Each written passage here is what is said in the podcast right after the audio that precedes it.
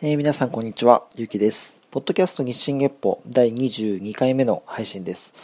この番組は私、ゆうきが特定の人物の発言や行動、作品、ニュース、概念などをもとに向上心を持って独断と偏見で語る番組です。えっとですね、ちょっといろいろ本題に入る前に話したいことが少しあるんですけど、まず、まあ、もうみんな会話し尽くしたと思いますけど、めちゃくちゃ暑くて、40度超えたりとか都内はしてるんですけどね、これも観測史上初めてのことらしいので、なかなか、あのー、すごい珍しいことだと思うんですけど、まあ、あの、先週も僕もお話しましたけど、ちょっと熱中症になったりもしてるんで、本当皆さん、あの、気をつけていただきたいと思うんですけど、あのー、まあ、そういう暑い時って、やっぱ、あんまり外出たくないし、まあ、買い物とかもネットの買い物とか結構便利じゃないですか。僕もよく使うんですけど、そんな中、うちの住んでるマンションが、えっ、ー、と、今週の頭から、えっ、ー、と、宅配ボックスが設置されたんですよ。それはすごい僕にとっては嬉しくて、まあ、不在票が入っていて、再配達お願いしますっていう手間がなくなるので、あの、すごく便利で、早く使いたいなって思いつつ、そういう時に限って、あの、リアルタイムで、あの、受け取れちゃって、まだ使えてないんですけど、で、昨日、アマゾンで注文したものがあって、今日届くっていう頭はあったんですよ。で、今日僕、家で仕事をする日だったので、家で朝から仕事してたんですけど、そしたらピンポンってなったんですよ。で、僕は、あ、あの宅配のものかなって、昨日頼んだやつかなと思って、でも、一応、皆さんも経験あると思いますけど、あの、モニターにえー、誰が来たかが映ってる家の場合って、誰かなって確認して、あ、宅配業者だな。で、えー、会話をして、鍵を開けてってやると思うんですけど、僕ピンポンって、もう本当に、あの、リビングにいたので、すぐ、パッて見て、あ、宅配業者だなと思って、会話しようと思って、こう、ボタンを、通話っていうのを押そうとしたら、プツンって切れて、あのー、会話できなくなっちゃったんですよ。で、そこで、すぐ気づいて、あ、この人いないこと前提にピンポンだけ鳴らして、で、鳴らしたっていう事実を作っておいて、宅配ボックスに入れて上まで上がってこようとしてないなと思って。で僕、ちょっともうね、カチンと来ちゃって。家5階なんですけど、バーって家出て、エレベーター乗ろうと思ったら、エレベーターはまだ1階にいて、だからもう階段でブワーッと下がって、そしたらちょうどその宅配業者が、もう宅配、あの、宅配ボックスに入れて、もう車に乗ろうとしてたんですよ。だから、ちょちょちょちょっつって 止めたら、あ、はい、みたいな感じで。いや、ちょっと今あの、鳴らされたのは気づいたんですけど、本当に2、3秒で切っちゃったんで出れなかったんですけど、ね、ちょっとね、こんな感じで言ったんですよ。そしたら、ああ、すいませんって、要はこう、あ、そんなことないですって、要はそ、そんなことない人だったら絶対言わないような反応をしてきたんで、やっぱりそうだなと思って、すいませんでした、気をつけますって言ってたんですけど、絶対心の中では、あれ失敗しちゃったか、いたのかって多分思ってるんですよ。で、あ、宅配ボックスするとこういう逆に弊害もあるんだなと思ってしまって、もちろん、そんな人ばっかじゃないと思うんですよ。配達業者の人たち。もっとちゃんと誠実な人もいっぱいいると思いますけど、ちょっとびっくりしちゃって、多分今までだったらそういうことを、宅配ボックスがなかったら多分ないと思うんで、やっぱ渡したいは渡したいと思うんで。でもやっぱ宅配ボックスがあることによって、いなくても別に渡せるから、わざわざ何回も何回も鳴らして、あんだいないのかって思う必要がないんですよね。向こうの主観で考えたら。なんかね、悲しい気持ちになりますよね。なんか、仕事をとりあえずこなせばいいやっていう。まあ、その、早くこなしたら早く帰れるのか知らないですけどね。こなせば休憩時間が増えるのかよくわかんないですけど、もうちょっとちゃんとね、あの、誠実に宅配してほしいなって思います。まあ僕らもね、その、受け取る側も不在票入ってて、あの、不在、あの、ごめんなさい、えっ、ー、と、再配達お願いして、その時間に、ちょっとトイレ行っちゃったり、お風呂入っちゃったりとかして、ああ、もう一回来てもらわなきゃいけなくなっちゃったみたいな時は、本当申し訳ないなっていう気持ちは持た持たなきゃいけないと思うんですけど、向こうからしたらね、それこそなん？だよっていうのはきっと向こう目線からしたらあると思うんですけど、いや、まあちょっとね、朝からん、だよって思いましたね。で、その5分後ぐらいにもこの収録を 始めてるんで、まさにタイムリーなんですけど、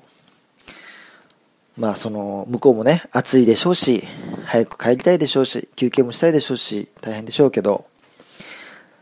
はい、そういうところはきちんとやってほしいなって思った、えー、朝でした。というわけで、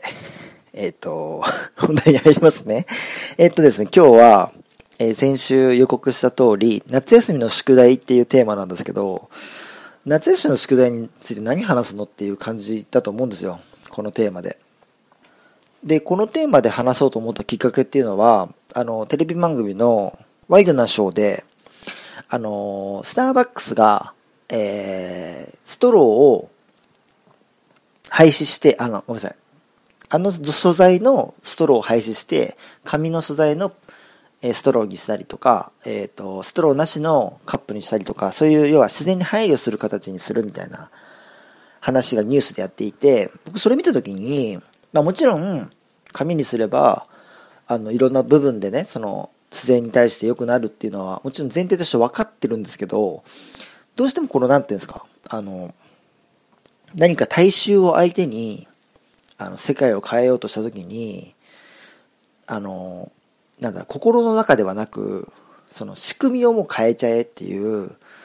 正直僕はそれを、なんていうんですかね、もうちょっと、そのストローっていうものは、こういうふうに、えー、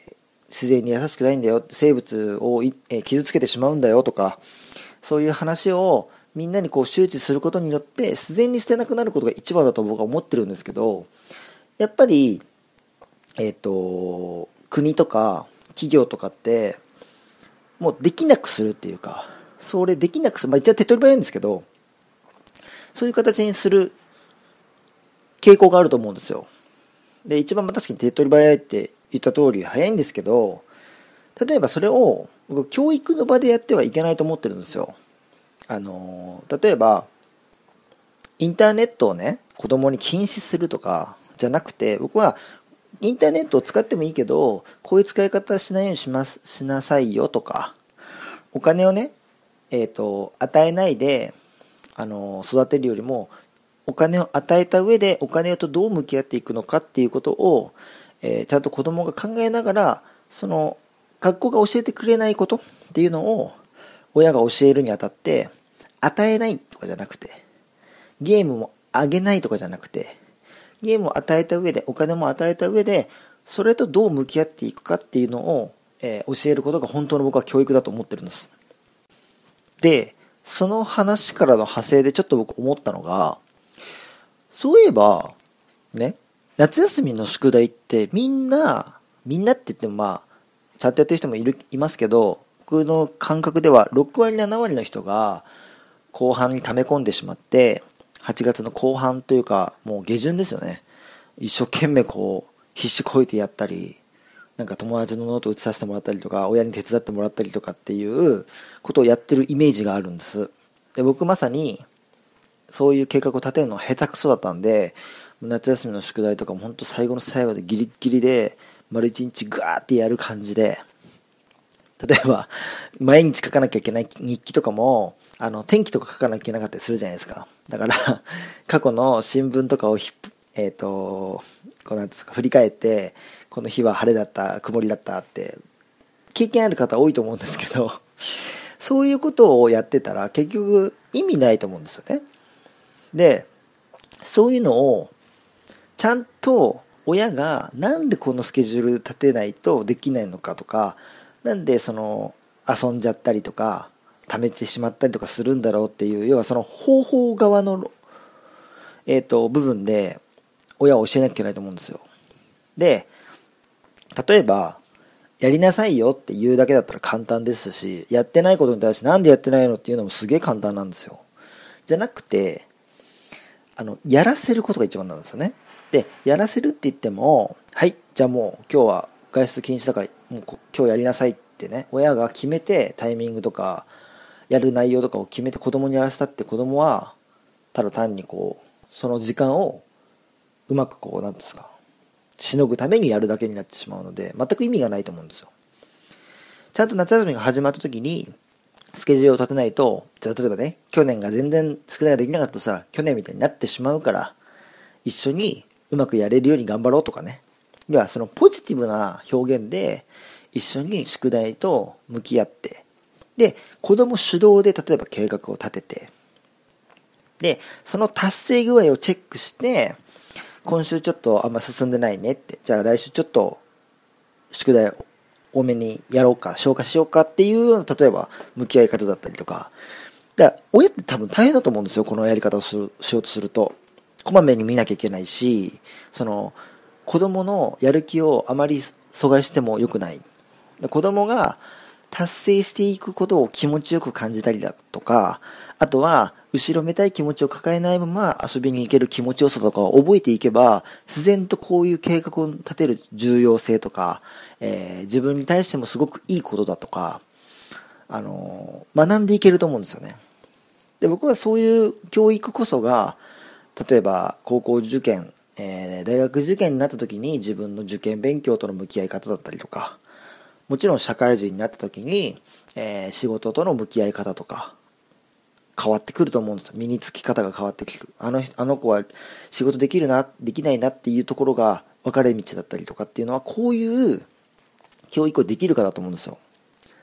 で、さっきちょっと例えに出した、例えばお金とかもそうだと思うんです。あの、19歳とか20歳ぐらいの時に、クレジットカードを初めて持って、あの、何ていうんですか？あの、ちょっとカード使いすぎてしまって、後から来る請求にひいひい言いながら、要は借金としてずっとずるずるずるずる残ってしまって利子を払うっていうような経験をしたことある人もいると思いますし、僕まさにね、それをやっちゃってたんですよ。20そこそこぐらいの時に。大して収入もないのに、魔法のカードでもないのに、クレジットカードで買い物してとかっていうね。でも、あの、親とかって、もちろん親じゃなくてもいいですよ。何か教育をこう、えー、する側の人間っていうのは、お金使いすぎたからこうなったのよって言ったって響かないんですよ。なんで夏休みの宿題遊んでばっかだって言ったから夏休みの宿題終わってないんでしょって言われても響かないんですよ。なんなんとなくその何ですかどう向き合っていくかじゃあ夏休みの宿題とどう向き合っていくかお金とどうやって向き合っていくかってことを教えてないから教えてないっていうかそこに対してこう前向きに学ぼうとする姿勢を子供から引き出せてないから、それは僕教育する側の怠慢だと思うんですよね。で、例えば、1日30分までしかゲームやっちゃいけませんとか、えー、午前中は勉強して、午後は遊びに行っていいよとかっていうのを僕は親が決めるのは違うと思うんですよ。もちろんそうなってほしいなっていうのはあるかもしれないです。親の理想っていうのが。そうすれば多分、うまくいくなって。午前中、宿題やってれば絶対夏休みの宿題終わらないなんてことないなとか、その親が描く計画があると思うんですよ。でも、その計画に子供の心がついていってなかったら、絶対達成できないし、意味ないし、それが、えー、その子の技能として身につかないと思うんですよ。だから計画を立てるときも、じゃあ例えば、これかこれだとどっちがいいとか、ね。二択でもいいから、全部こう子供に選ばせて、自分でその計画を立てたってまず思わせて、で、その実行する方法っていうのも一緒に考えたりとか、ちょっとできなかった時になんでできなかったんだろうねとか。だからその物で釣ったりとか怒ったりとかだけじゃなくて、その自分でやるやりがいみたいなものをね、その計画を立てるところからやることによって、育んでいくっていうのはすごく大事だと思うんですよね。何々しなさいとかね、禁止とかよりも、すごい大事だと思うんですよね。で、それを絶対やり遂げるって、やり遂げた方が自分にとっていいって思わせる何かをね、こう、一緒にみんなって身につけたりとか、なーなーにしないとかね、ちょっとこう全然ダメダメだったからもう親の方も諦めちゃって、もう好きにしなさいとか言われてもダメだし。で、やっぱり、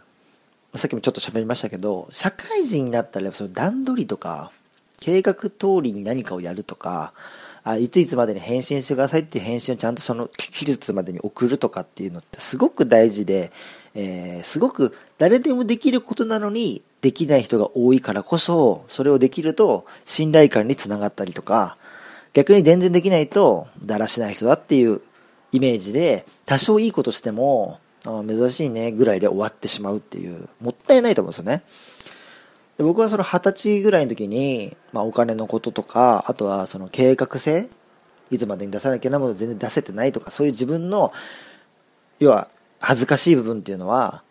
すごく痛感したんで、もう何年もかけて修正して、やっとこう、まあ、うん、マシになったかな、みたいな。今でも全然完璧じゃないですし、あの、技術を、まあ仕事はなるべくね、守るようにしたりとかしてますけど、うん。その人に迷惑かかんない範囲ではまだまだこう自分がもこのまでにやりたいなって思ってたことが全然できてなかったりとかっていうことは多々あるので、うん、なんかもう少しね子供の頃からそういう癖を身につけてる人っていうのはあの結果賢い人になれるんじゃないかなって思うんですよ。例えば東大行ってる人とかもあれすごい勉強したから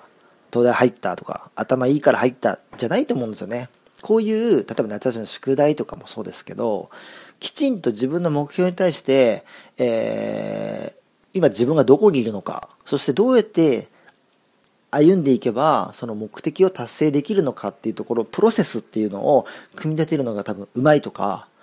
そういう技術もきっと高いと思うんですよね。その能力が。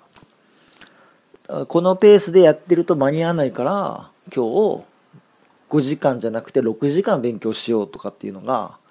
多分立てられる人たちだと思うんですよ。東大に行ける人たちっていうそこまで勉強ちゃんとできた人っていうのは。なんとなく1日8時間やってれば東大行けるんじゃないかなっていう人は多分行けないと思うんですよね。もちろんそれで行っちゃう人もいるでしょうけどあんまり行けないと思うんですよ僕は。要は8時間やることが大事なわけじゃないじゃないですか。どこまで進むか。でそれが8時間かかる人もいれば6時間かかる人もいるし、2時間で終わる人もいるんだったら別に1日2時間でもいいと思うんですよ、勉強が。要は、その段取りを自分で組めるのか。で、しかもその答えっていうのは、その一人一人答えが違うはずなんで、やっぱり自分で考えなきゃいけないと思うんですよ。僕が例えば子供に対して自分がこのやり方でできたからお前もこれでやりなさいっていうのは全然ナンセンスで僕がたまたまうまくいった方法が、じゃあ例えば息子娘に対して当てはまるかっつったら絶対違うし、仮にじゃあ自分が、その、アドバイスできる立場じゃなくなった時に、じゃあその、ね、子供はどうすんの？自分で考えられないの？ってなっちゃうから、やっぱり自分で考えられる能力、えー、自分でそういうのを組み立てられる能力っていうのは、養ってあげないと、親の役目って果たせないと思うんですよね。だからやっぱり自分発信で行動させる。自分で選ばせる。だそんな当たり前のことをそういう逆に教育の機会を親とか大人とか先生とかが奪ってる気がするんですよ。だって例えば夏休みの宿題をやったかやってないかで褒めたりけなしたり怒ったりできるのって別にたまに1ヶ月に1回ぐらい遊びに来る親戚のおっさんだってできる話じゃないですか。それと同じレベルの教育を例えば親とか先生がしてたら、そりゃ意味ないでしょっていう、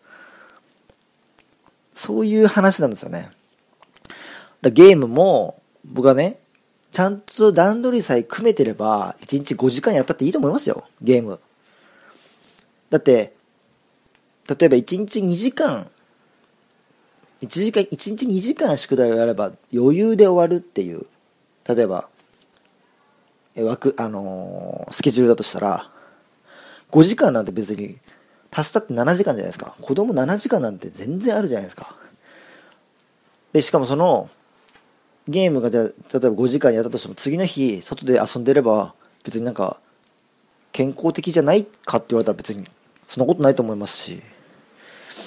1日何回とかそういうことじゃなくて、今日何をやるべきなのかな。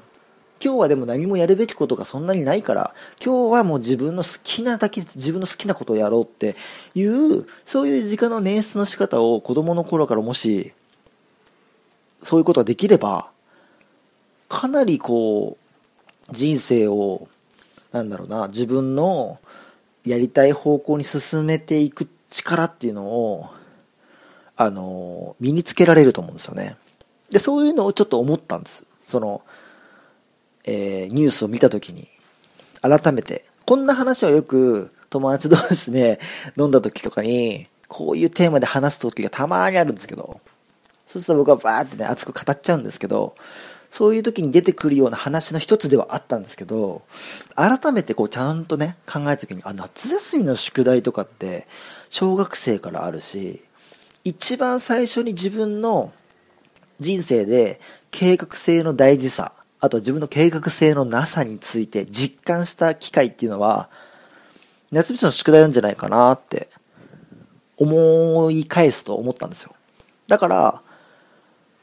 でもそうすると、小学校1年生の子がこのポッドキャストを聞いて、あ、そっか、じゃあ計画立てようって思えるわけがないので、小学校1年生、2年生の子とかでも、やっぱり親が関与することによって、えー、例えば、ね、1年生の時は大失敗してもいいと思いますよ。2年生の時に、1年生の時みたいになっちゃうからっていう、ね、その過去の失敗をもとに反省して親と一緒にメッセージの宿題っていうのを向き合う。で、3年目にじゃ例えば、今年はじゃあ1人でやってみなさいとか、で、全然ダメだったとしても、じゃ4年生で、少しちょっともう一回関わってみたりとか、なんかそういう、要は親と子供がずっとこう常に、なんかキャッチボールをしながら、お互いね、去年こうだったよねとか振り返りながら反省と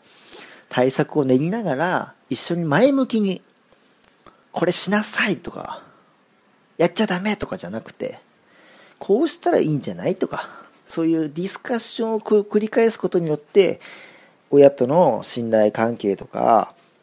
愛情とか、教育とか、いろんないい意味でこう、いいサイクルになるんじゃないかなって僕は勝手に想像ですけどね、あの、思っていて、それを、そういう親でありたいなと思ってるんです。まあもちろん僕はまだ、えー、そんな大きな子供がいるわけではないので、まだ机上の空論ですけど、でも理論上的には、理屈的には、絶対、この方向でいいと思うんですよ。やっぱり世の中の親、もちろん忙しいと思います。親はだって。仕事をね、も働きで働いてたりとかしたらなかなか難しいかもしれないですけど、1日ね、30分ぐらい子供とそういうね、こう、キャッチボールをする時間とかぐらい作れるはずなんで、逆に作らないといけないと思うんで。やっぱ子供って、あのー、何かダメだよって言えば言うほど逆に行きたがるものだと思うんです。勉強しなさい、勉強しなさいってすごい言ってる親の子供って絶対勉強できる子にならないと僕は思ってます。あの、逆にね、あの、勉強なんてしなくていい。あの、もう外で遊びなさい、外で遊びなさいって言ってる人ほど、あの、あ、そういう子供、そういう親の子供ほど逆に勉強に興味が出て自主的に勉強したりします。ちなみに僕の親は、勉強を教えられないっていうのもあって、そんな勉強しなくていい、勉強しなくていいって言ってたんですけど、僕小学校の時すごい勉強好きだったんですよ。それは多分親から勉強しなさいって多分言われてなかったからだと思います。で、逆にもうあの、中学生とか高校生になった時には、まあ自分の中で勉強っていうものの向き合い方が、小学校の時の大好きっていう感じとは変わっちゃいましたけど、まあでもやっぱうち、上からこう、口うるさく言われてたら、小学校の時も勉強嫌いだったのかなって思います。だからやっぱこう、後ろめたいことっていうのは、やっぱり子供の中に持っていて、勉強してないのに今日出かけてしまうっていう後ろめたさが持ちながらみんな野球行ったり、サッカー行ったり、友達とプール行ったりするんですよ、夏休みって。だけど、別に、親の目を気にして罪悪感を出る必要ないわけで、明日の自分が困ることをしてるかどうかえー、1ヶ月後の自分がひいひい言いながら宿題をやってるかどうかところを想像させて、自分のために、やっぱりこう、宿題とか、やらなきゃいけないことと向き合うっていう、そういう考え方を身につけさせるっていうのは、教育で一番大事だと思うんですよね。親に怒られるから、先生に怒られるからじゃなくて、なんか、これじゃ良くないなって。今日はこれで野球できるけど、明日もっと、明日の自分がかわいそうだなって思えれば、やっぱ今日野球ちょっと早めに終わらせて、今日30分でもやろうかなって思ったりとかね。うん、なんかその優先順位とかいろいろな部分でこう考えられる子供が、こう、大人になった時に大きく羽ばたくんじゃないかなって、そんな想像を、うん、してますけど、大人も子供もそうですけど、やっぱ好きなことに対してはどんだけ努力できるじゃないですか。どんだけでも。だからやっぱ自分のためになることっていうのは、エネルギーになるはずなんですよね。だけどやっぱり押し付けられてるものに対しての反発心もそうですし、えー、怖いからとかそういうなんか変な束縛から逃れるためにこう頑張るっていうのはエネルギーにはならないのでそういう角度でねあの親がきちんと子供の心理上だって親は親は初めてですけど子供っていうものを経験してるんですから子供の気持ちは分かるはずなんですよね。親としての接し方っていうのは子供に対してのあのまだまだえー、子供の年齢が親親をやってる歴史なんで浅くても子供を一回経験してるんだから子供の気持ちぐらいは分かるはずなんで子供の気持ちになってどうやったら気持ちよく前向きに考えられるのかな？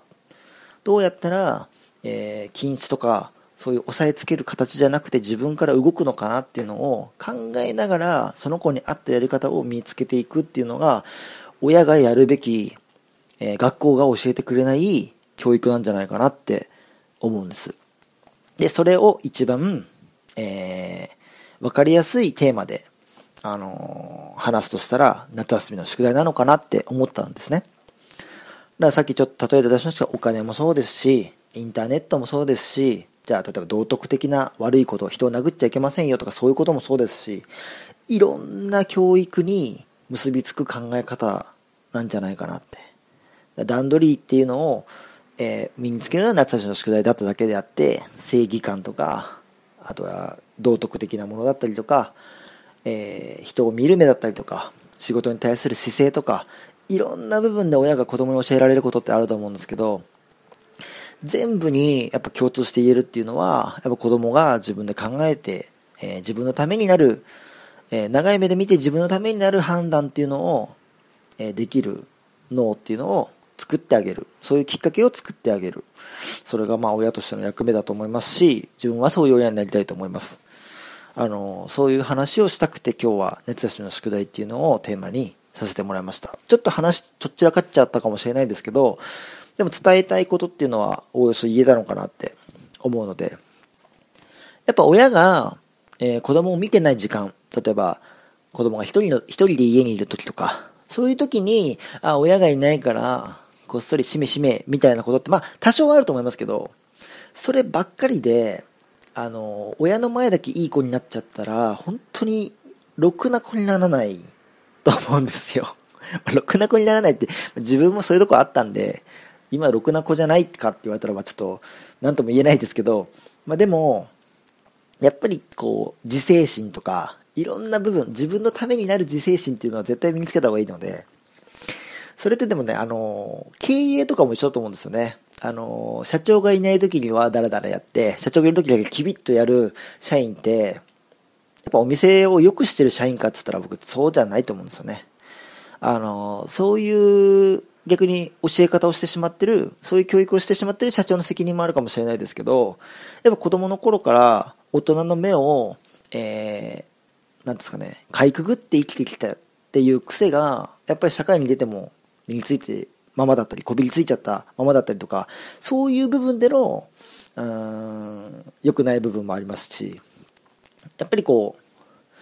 誰かが見てるからじゃなくて、自分にとってどうなの？未来にとっての、未来の自分にとってどうなの？ってところが、話の、なんだろう、判断の軸になるような子供が、そういう大人が、えー、自分のためになることを行動に移していける人になるんじゃないかなっていう話を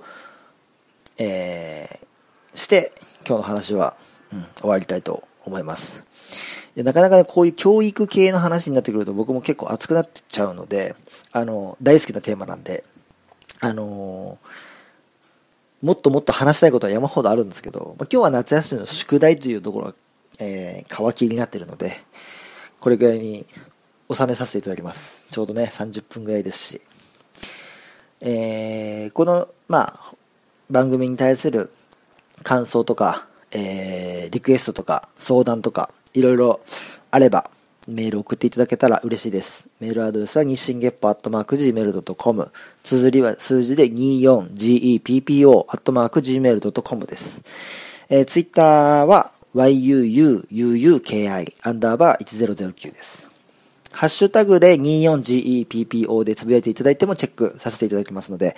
こちらの方も合わせてよろしくお願いします。で、来週のテーマは、えー、ちょっとね、あの、今回の話と結びつく部分はあるかもしれないですけど、夢です。夢って言っても、寝てる時に見る夢ではなくて、えー、将来やりたいこととか、なりたい自分っていう意味の夢です。今回の話と多少こう結びつくところがあると思うんですよ。要は子供が夢に対してどう思っているのか、どれだけ必死にそれを思っているのか、で、そこに対してどれだけプロセスっていうものを想像して、どれだけ大変なのかも想像できているのか、あとはその達成するための方法論。それに対して親は何をすべきなのか。どうしてもやっぱり親って賛成だよ、反対だよ、ぐらいしか関与してないイメージがあるんです。うん。でもなんか、